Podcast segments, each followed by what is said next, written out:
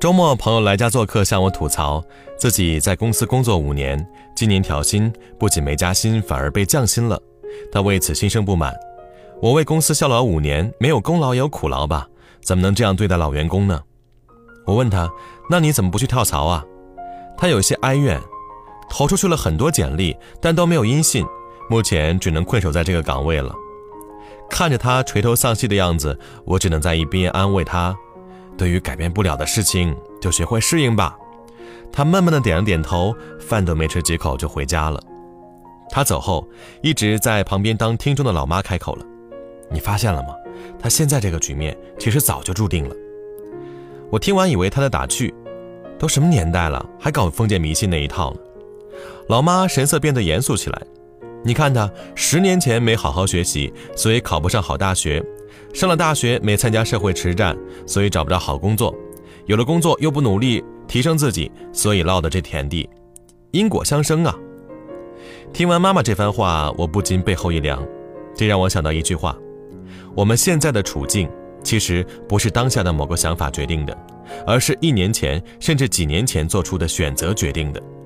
也就是说，你能拥有怎样的人生，其实早就注定了。电影《风雨哈佛路》讲了这样一个故事：女孩丽兹有一个很糟糕的原生家庭，父母都是瘾君子，母亲还精神分裂，双目失明。小小年纪的丽兹就生活在肮脏、饥饿的贫民窟。起初，由于要照顾母亲上学，对她来说只能是三天打鱼两天晒网。母亲过世后，她一度心灰意冷。可她很快意识到，自己今天的决定会注定以后的命运。你十六岁了，却只有八年级的水平，如此下去，你会顺着一个下降的螺旋到一个更糟的地方。你断了每一条路。拒绝了每一次机会，你会令所有曾经信任你的人都失望。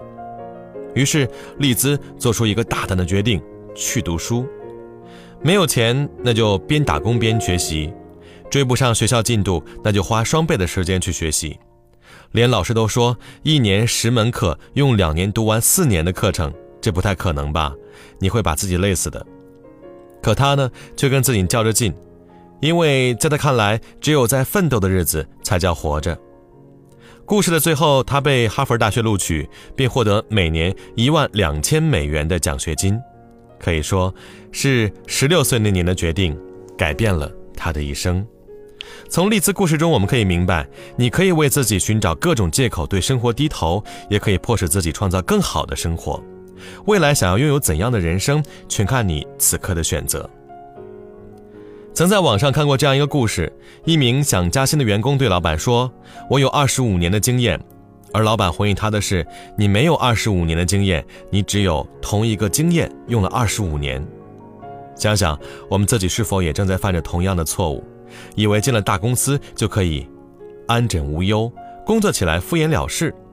现在的你不会意识到，这么做的结果是只长年纪不长见识。以为出了校园就不需要通过学习来提升自己了，每天除了工作就是在上网打游戏。现在的你不会意识到，这么做的结果是能力会配不上野心。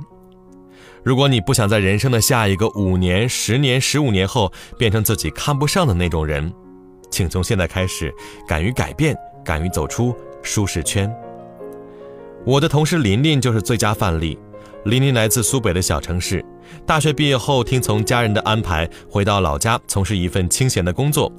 可日子久了，她发现这种能一眼望到头的生活并不是她想要的。于是她依然给领导留下了辞职信，带着攒下的五千块钱来到北京。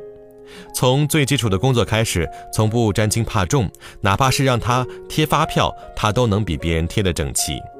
除了本职工作外，他还在业余时间努力弥补自己的短板。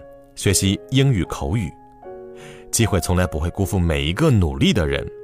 一次外国团队来公司交流，需要一个人来做翻译，可领导询问一圈，没人敢接这个活儿，只有琳琳表示愿意尝试。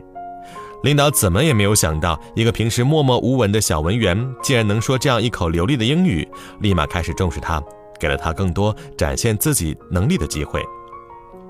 如今的琳琳已经是三个项目的负责人了。吴军老师在《见识》一本书中说，很多人成不了大气候，不是因为能力不行、机会不够，而是因为过早的选择了安逸的生活，停止了奔跑。是啊，大多数人其实不是缺少机会，而是缺少把握机会的能力。不断精进，让自己越来越优秀，机会来临的时候，才能紧紧攥在手里。无论你是全职妈妈还是职场白领，无论你处于高压的行业还是从事安逸的工作，我都建议你不要放弃提升自己。